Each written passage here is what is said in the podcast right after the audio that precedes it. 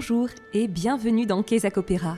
Aujourd'hui, avec le tout premier épisode de Kézak Opéra Vous. Je suis Audrey Marchal, soprano et coach vocal en prise de parole en public. Dans Kézak Opéra Vous, sur Esprit Occitanie, j'ai le plaisir de vous offrir un tête-à-tête avec une personnalité de l'opéra, afin que vous puissiez, le temps d'un instant, vous glisser derrière ses yeux ou ses oreilles. Chers auditeurs de Kézak Opéra, bonjour j'ai une surprise pour vous aujourd'hui. J'ai en effet le plaisir de recevoir, euh, ou plutôt d'être reçue, dans sa loge par Sophie Koch, grande mezzo-soprano française et internationale, euh, qui interprétera dans les jours qui viennent le rôle de Marie dans Vodsec d'Alban Berg. Je donnerai les dates plus précisément tout à l'heure. Bonjour Sophie. Bonjour Audrey. Bonjour aux éditeurs. Merci. J'ai une vraie question à laquelle il faut répondre vraiment sérieusement. Comment allez-vous aujourd'hui? Je précise pour nos auditeurs que nous, nous sortons, euh, enfin la, générale de votre sac vient de s'achever, la première est dans deux jours. J'aimerais que vous partagiez avec, euh, avec moi et avec nos auditeurs votre état d'esprit. Écoutez, ça va bien, je pense qu'on est, on est content d'un spectacle qui s'est bien passé aujourd'hui et on espère avoir la même énergie, euh, voire peut-être plus vendredi. Mais voilà, c'est l'aboutissement d'un travail intense et qui s'est bien passé. C'est satisfaisant. on est toujours méfiant avec ce genre de mots, satisfait, on est, on est voilà, c'est positif, disons. D'accord, oui, je, je, je, mesure tout à fait. Rien n'est jamais acquis. voilà. Euh, et euh, oui, parce que l'énergie, j'imagine est, que ça doit être assez consumant. Comme, euh, Bon, ça va que c'est un opéra court, si vous voulez. J'ai l'habitude de faire des opéras longs, donc je, je trouve qu'on est quand même assez frais à la fin ça fait qu'une heure et demie. C'est un acte de Rosencavalier. Hein. Donc, euh, non, ça va. Oui, mais avec une autre écriture. oui, tout à fait. tout à fait. Donc, mais merci d'avoir partagé. Euh, on partageait du coup, euh, on sent une énergie, euh, donc des ressentis positifs. et puis maintenant, il faut que ça continue pour une, disons une, une, semaine de petit marathon. J'aurais bien aimé que vous nous disiez, que vous nous racontiez votre rencontre avec cet opéra Comment vous êtes-vous rencontrés? Qu'est-ce qui a fait que... Écoutez, ça faisait longtemps qu'on me disait qu'il fallait que je le fasse et moi je, tenais un peu à distance parce que c'est une œuvre que je trouvais très noire. Et euh, j'aime pas les choses qui sont trop déprimantes, dépressives, qui tirent un peu vers le bas, je m'en méfie toujours un peu. Donc j'ai beaucoup attendu et puis bon, c'est Christophe Christi qui me l'a proposé, peut-être que voilà, il me connaît bien, il me donne beaucoup de chance, alors là je pouvais absolument pas refuser. Donc il va un petit peu euh, prise par les sentiments. Oui, aussi. Et, puis bon, non, c'est un rôle que je voulais faire. Il, il fallait que je le fasse, il fallait que je l'ajoute à mon répertoire. J'ai vraiment hâte, hâte, de vous entendre dedans. Est-ce que, est que dans, dans, votre sac, il y a des difficultés que vous aviez anticipées et que, effectivement, avec les, lesquelles vous êtes vigilante euh, au quotidien? Oh, Disons que c'est une écriture euh, que je, je n'ai pas l'habitude de pratiquer il y a des sauts d'intervalle, il y a des, des, des, des, notes un peu extrêmes. Quand on ouvre la partition, on se dit Ah, quand même, bon, il faut, il faut les. Quand on les travaille la première fois, on est un petit peu craintif, si vous voulez. Et puis bon, après, les muscles se font. Voilà, c'est comme un, comme un sportif qui s'entraîne à, à, faire un certain saut. Et puis le jour du spectacle, il y arrive parce qu'il a beaucoup, s'est beaucoup entraîné, vous c'est pareil. Oui, mais en même temps, euh, j'invite les auditeurs à, écouter aussi notre émission, celle de, de Claude Dubois dans l'oreille à la page.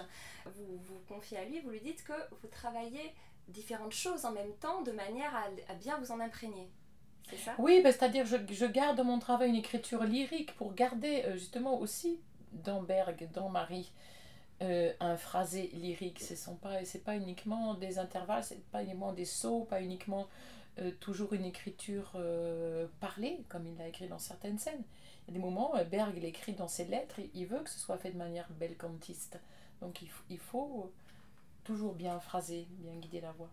Donc finalement, c'est une, musique qui se nourrit aussi des autres. Bah absolument. Bien sûr, il a donc à la continuité, de, il bénéficie de tout ce qu'il y a eu avant. Et il ne voulait pas que ce soit uniquement quelque chose de, de crié, surtout pas.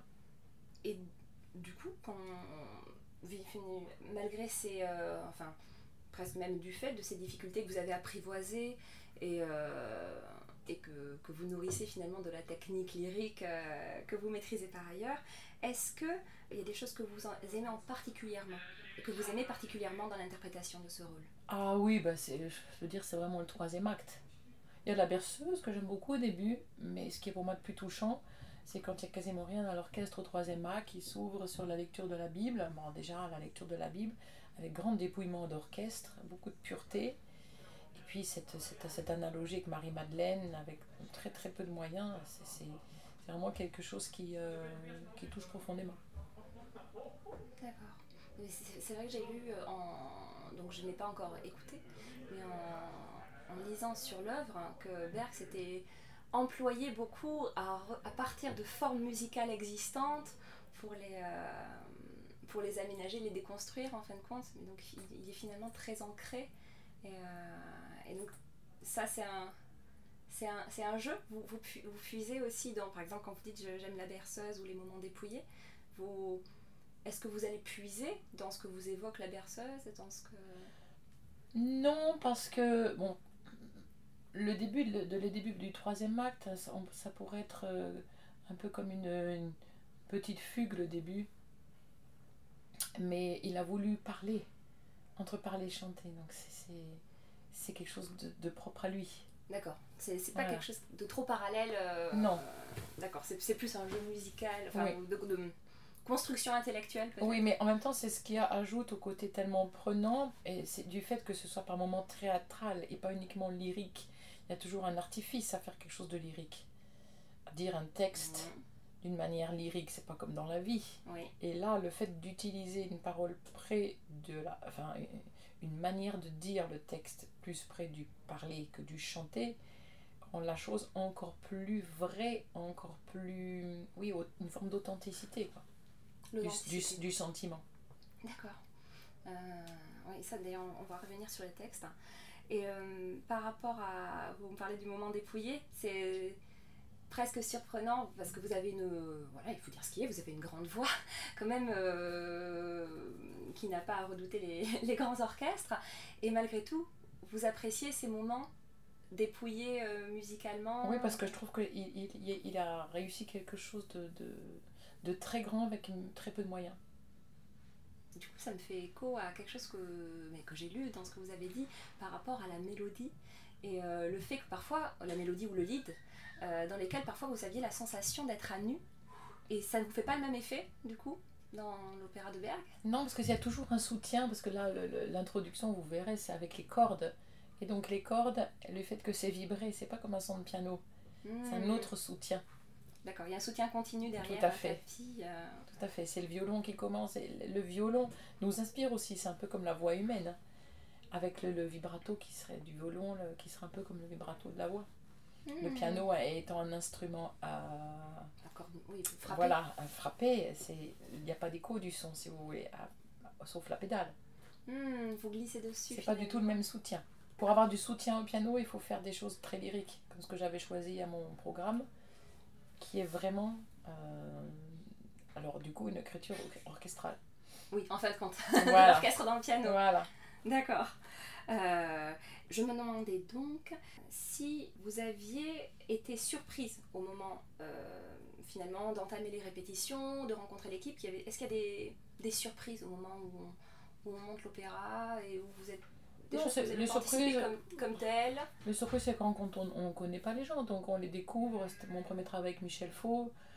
J'avais très envie de, de, travailler avec lui. Et, et pour une œuvre comme ça, on a été vraiment gâtés parce qu'on avait un directeur d'acteur, un homme de théâtre. On ne pouvait pas rêver mieux pour ce genre d'œuvre. Donc des bonnes surprises. Bonne surprise. enfin, toujours la surprise de la rencontre, toujours finalement l'inconnu, la part. Euh, et voilà, c'est ça. Comment dire Irréductible de l'inconnu et des bonnes surprises, tu vois.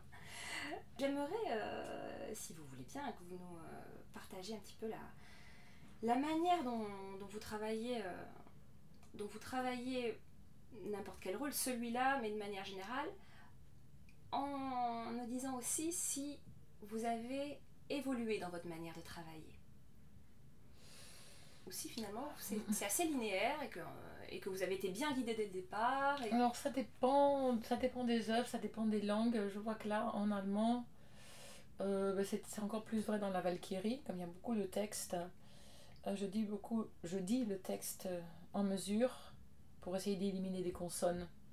c'est ce que j'ai parfois j'ai ces discussions avec d'autres chanteurs ou des jeunes chanteurs. euh, Comme on est français et, qu'on on essaie de bien chanter l'allemand, on a tendance à mettre parfois trop de consonnes. Et finalement, quand on entend les interprètes euh, allemands, Oui. on entend qu'ils mettent moins de consonnes et qu'ils cherchent à allonger les voyelles. Donc, Mm. c'est l'essentiel de mon travail. D'abord dire le texte en mesure pour trouver le, le phrasé à l'intérieur et ensuite mettre euh, les notes dessus. Ce qui, ce qui me mène à. il- faut absolument que je. On va parler de l'allemand, évidemment, Euh, oui, ben voilà. naturellement. Mais avant, j'aimerais qu'on écoute un premier extrait musical qui reflète ce que euh, la musique incarnait pour vous. Et avant qu'on l'écoute, je veux bien que vous me disiez, enfin, que, que je le fasse écouter aux auditeurs. Oui, c'est parce que ça peut les surprendre. Donc c'est une pièce de piano, parce que bon, d'abord j'ai fait du piano avant de chanter, et j'avais un professeur euh, qui est un- une très grande pianiste, mais qui n'était pas très connue, parce qu'elle a fait sa carrière pendant la guerre, était réfugiée et tout ça. Et elle me jouait, donc du Chopin, du Brahms, elle me jouait Ravel, La barque sur l'océan. Elle me la jou- Et je voulais toujours qu'elle me le joue parce qu'elle avait une manière de flotter au-dessus du clavier, à la fois avec un son profond et, et tellement de décontraction. Et donc ça ça ça m'a bercé pendant des années, ça, ce- le piano de Ravel. Je vous remercie. Donc, nous allons écouter la version de. Samson François. Merci.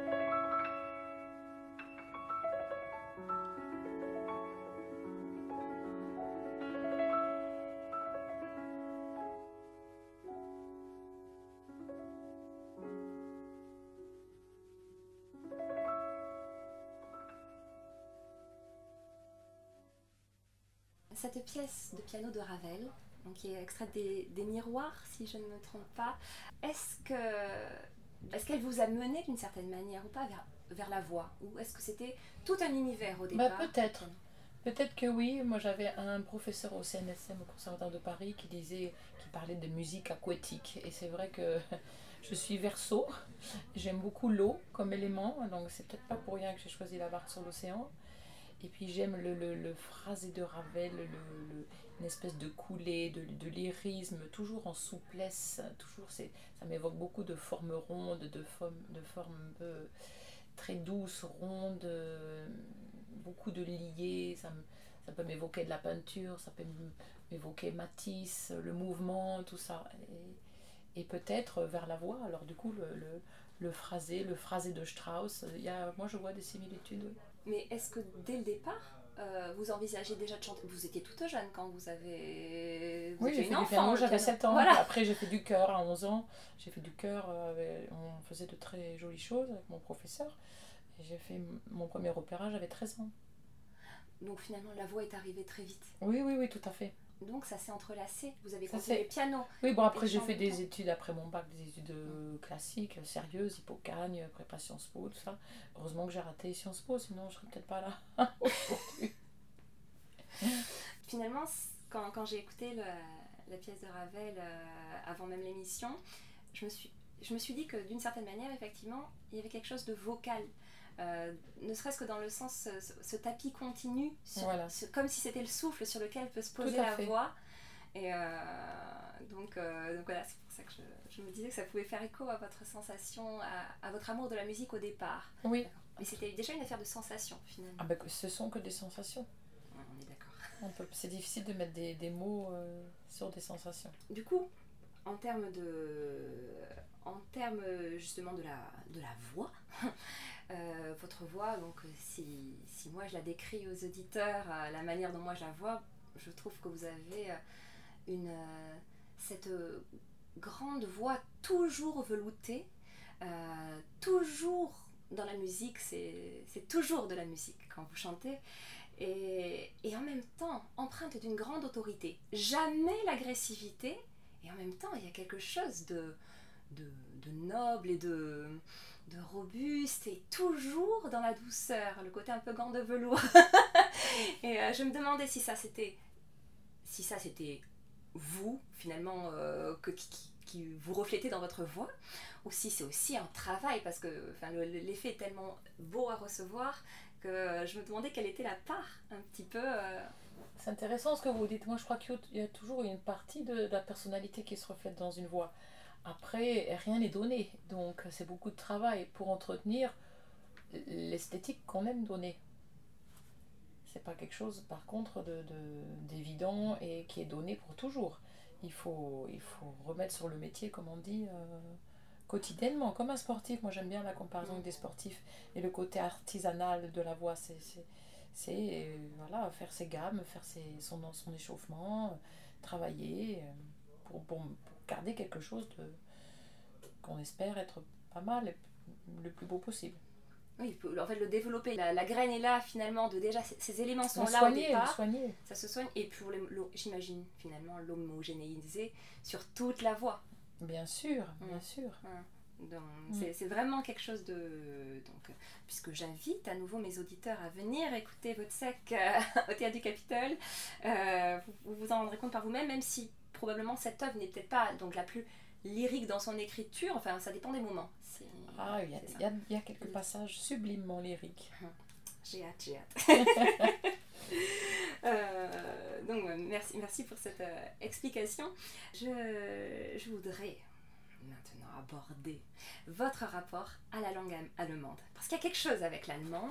Euh, J'enfonce des portes ouvertes parce que tellement, tellement c'est dit à propos de vous, la plus, la plus allemande des, des, des chanteuses françaises.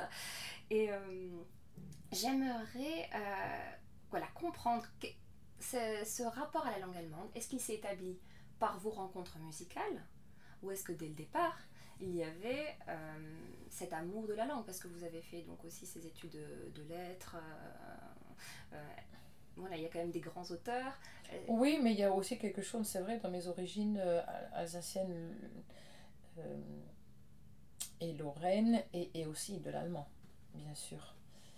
Euh, J'ai un arrière-grand-père allemand et, et c'est quelque chose qui m'a habité longtemps et je voulais comment, recoller avec mes racines, Hmm. mes origines.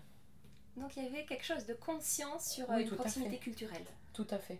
Ah, au fait, vous l'avez littéralement dans le sang. Oui, je l'ai dans le sang.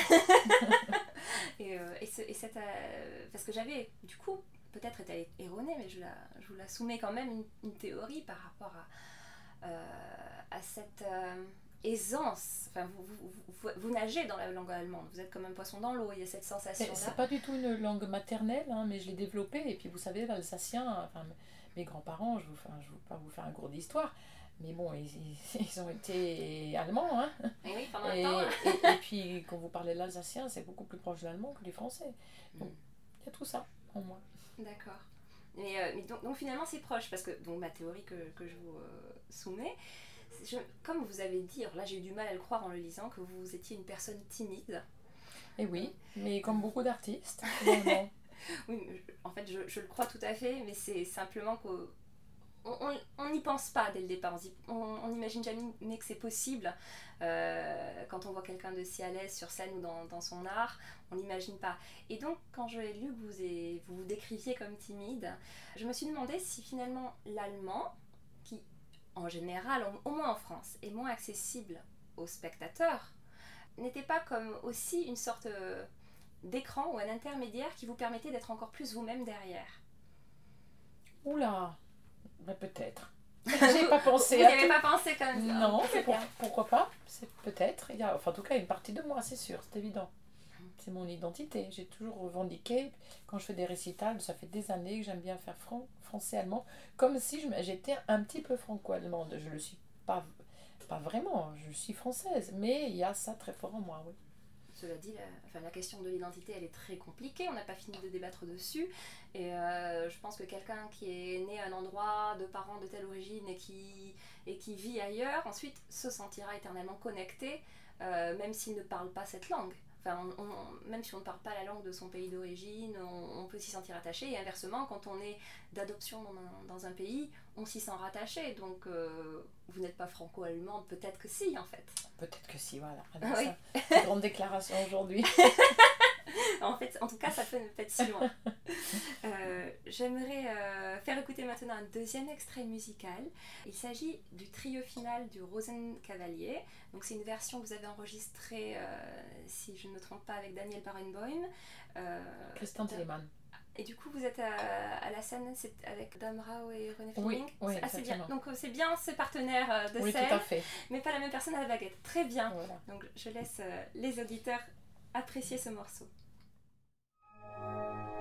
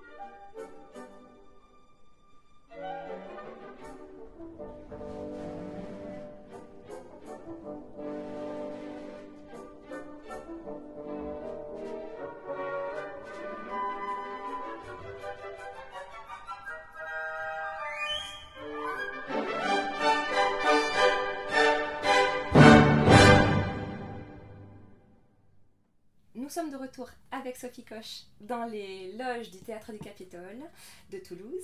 Et quant aux, extraits qui sont passés, je donnerai toutes les références euh, précises euh, dans, les notes de l'émission.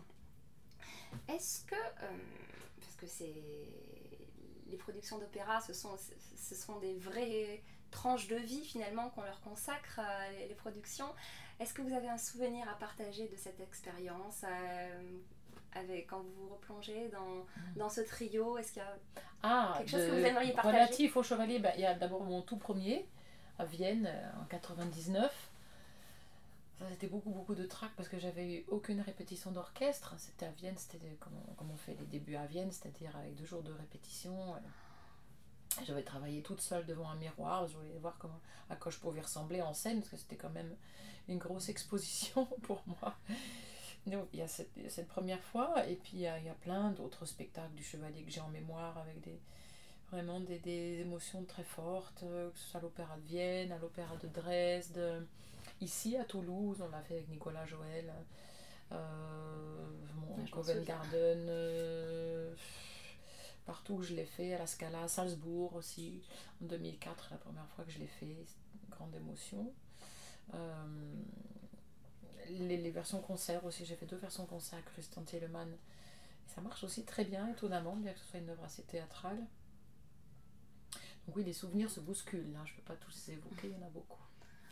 Et finalement, ce sont des souvenirs euh, liés toujours à l'instant sur scène Enfin, non, vous avez évoqué euh, le moment de préparation euh, à Vienne. euh, Ça, c'était, voilà, la toute première. Mais après, ce sont des moments sur scène, bien sûr.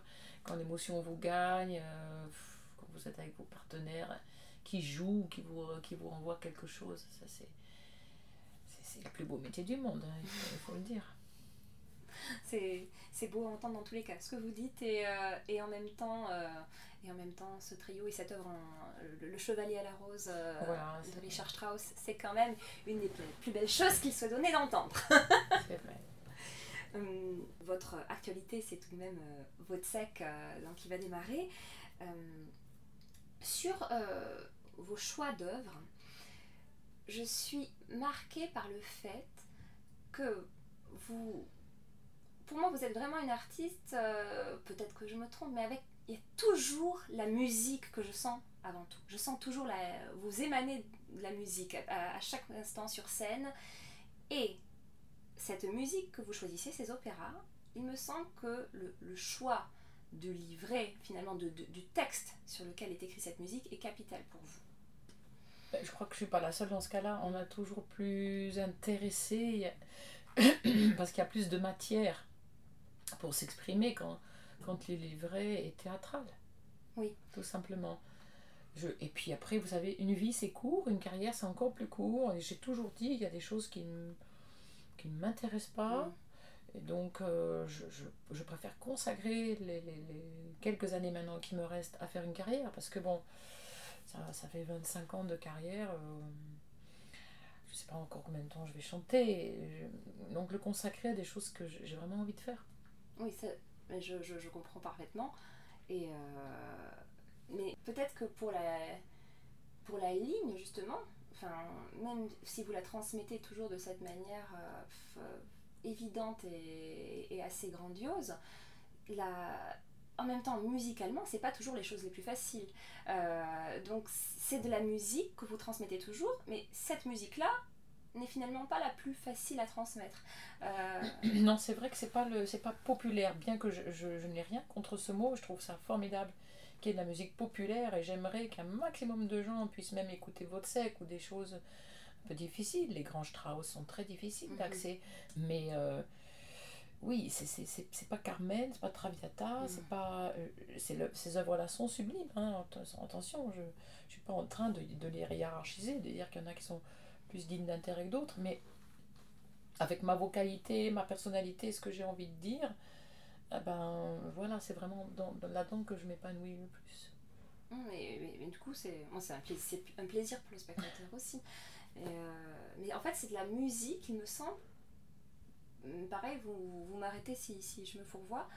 Mais en fait, j'ai l'impression que vous êtes attiré aussi musicalement par ces musiques écrites pour le texte, qui, ont été souvent pensées Ben voilà, il se trouve que c'est- une période de la musique où, voilà, que ce soit Hofmannsthal pour Strauss, ou là un texte de Büchner, euh, ou d'autres, hein. même les grands textes de Wagner sont des textes qui sont, qui sont très riches, et puis les, les histoires et le texte est magnifique. Et oui, euh, Euh, c'est aussi, très que c'est aussi très Wagner ou même Berg, là, ils sont écrits, ce sont des compositeurs qui ont écrit leur livret. Parce que la Büchner a écrit Voilà. la nouvelle de. Tout à fait. Euh, Il, y a des, il y a des extraits mot pour mot, mais il, il a re- revu le texte. Voilà, c'est c'est le plaisir d'incarner un personnage, d'avoir quelque chose à dire, de jouer des situations euh, en, en plus que d'être seulement... euh, En train de c'est pour, voilà, c'est pour ça que j'aime bien le récital, mais le récital ne me comble pas complètement parce que je crois que je suis quelqu'un qui a besoin d'être sur scène et d'exprimer, d'incarner quelque chose. C'est comme ça que je, Mhm. je suis vraiment bien dans mon art. quoi. Et, euh, et, et du coup, cette, euh, parce que c'est de l'énergie de se Oui. mettre à fond. euh, Oui, tout à fait. euh, et c'est vous, vous le nourrissez de quoi? Comment est-ce que est-ce- De, de mon imagination. Je crois que c'est un, un mot très important aujourd'hui. Je le dis s'il y a des jeunes qui écoutent. Je suis pas sûre, mais j'aimerais qu'il y ait des jeunes qui écoutent. Euh, aujourd'hui, attention avec tous les écrans et tout ça, c'est ça vous fait perdre l'imagination. Il faut les images, il faut se les créer tout seul parce qu'on est tellement abreuvé d'images qu'il faut avoir sa, son- sa propre imagerie. Oui, tout à fait. C'est c'est précieux. c'est précieux ce que vous Voilà, donc il faut, il faut rêver, il faut s'ennuyer, il faut voilà, avoir des images, avoir un imaginaire riche. Ça, du coup, vous, c'est c'est votre imagination qui est musclée, j'imagine. Mais peut-être, peut-être aussi parce que je suis enfant unique, donc euh, tous ces moments où j'étais seule à jouer, ça développe l'imaginaire. J'avais pas de partenaire, donc j'inventais tout. Hmm. Et je pense que ça, ça a peut-être joué. Et ce qui vous permet finalement, du coup, ça, ça vous fait pas trop peur Bon là, vous me disiez tout à l'heure que vous évitiez les œuvres trop déprimantes, au, au cas, peut-être au cas où. ouais, mais finalement, c'est curieux, mais je m'amuse à le faire, c'est incroyable. Oui. Oui, oui. On s'amuse à le faire. Parce qu'on n'est pas du tout soi pour le coup. c'est bien aussi. Oui, puis, peut-être que parfois c'est bien de vivre à la scène, ce qu'on ne voudrait pas vivre dans, dans la oui, vie. Oui, oui, oui, certainement. Ça permet d'explorer beaucoup de choses qu'on ne fait pas dans la vie.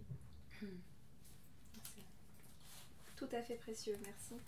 Euh, juste pour finir donc sur, euh, sur votre sec, qu'est-ce que le public doit venir y chercher? Pourquoi est-ce qu'il faut venir? Si les gens aiment vivre une émotion intense, justement quelque chose qui vous éloigne des, des, séries, de, de, tout ce qu'on fait dans le quotidien, il faut un tout petit peu de curiosité, mais on est toujours récompensé. C'est comme aller voir un thriller, c'est comme aller voir un film policier. Et c'est une œuvre où on, est, on retient son souffle jusqu'au bout parce qu'on se demande qu'est-ce qu'il va encore y avoir. On ne peut pas s'ennuyer parce que les scènes sont. Tout est enchaîné, les scènes sont courtes avec toujours des personnages différents qu'on revoit dans toute l'œuvre. Hein. Mhm. Et c'est tellement bien construit que. Et puis votre sexe, il, il est en plein cauchemar. Et, voir ce cauchemar euh, mis en scène dans un univers euh, avec beaucoup de. Oui, une imagination très riche, c'est un univers fantasmagorique. Euh, ça vous, ça vous fait penser à autre chose, ça vous fait vous évader et puis vivre quelque chose de manière. Je ne peux pas dire autre chose que vivre une émotion intense je comprends. Euh, mais du coup, ça s'adresse autant aux mélomanes qu'aux amoureux du théâtre finalement. Mais exactement, exactement, exactement. Eh bien, un grand merci pour cet entretien. Donc, euh, chers auditeurs, en particulier évidemment les Toulousains, mais même faites le voyage, alors ne serait-ce que pour écouter Sophie Koch naturellement, et pour découvrir l'œuvre Vautsec d'Alban Berg au Théâtre du Capitole les 19, 21, 23, 25 novembre 2021 au Théâtre du Capitole de Toulouse. Encore merci Sophie Coche pour euh, le temps que vous nous avez consacré. Et euh, nous terminons sur une œuvre que vous avez choisie également, qui ouvre ce vers quoi, euh, ce vers quoi votre âme musicale se dirige, La mort d'Isolde de Wagner, dans une superbe interprétation. Merci et au revoir. Merci.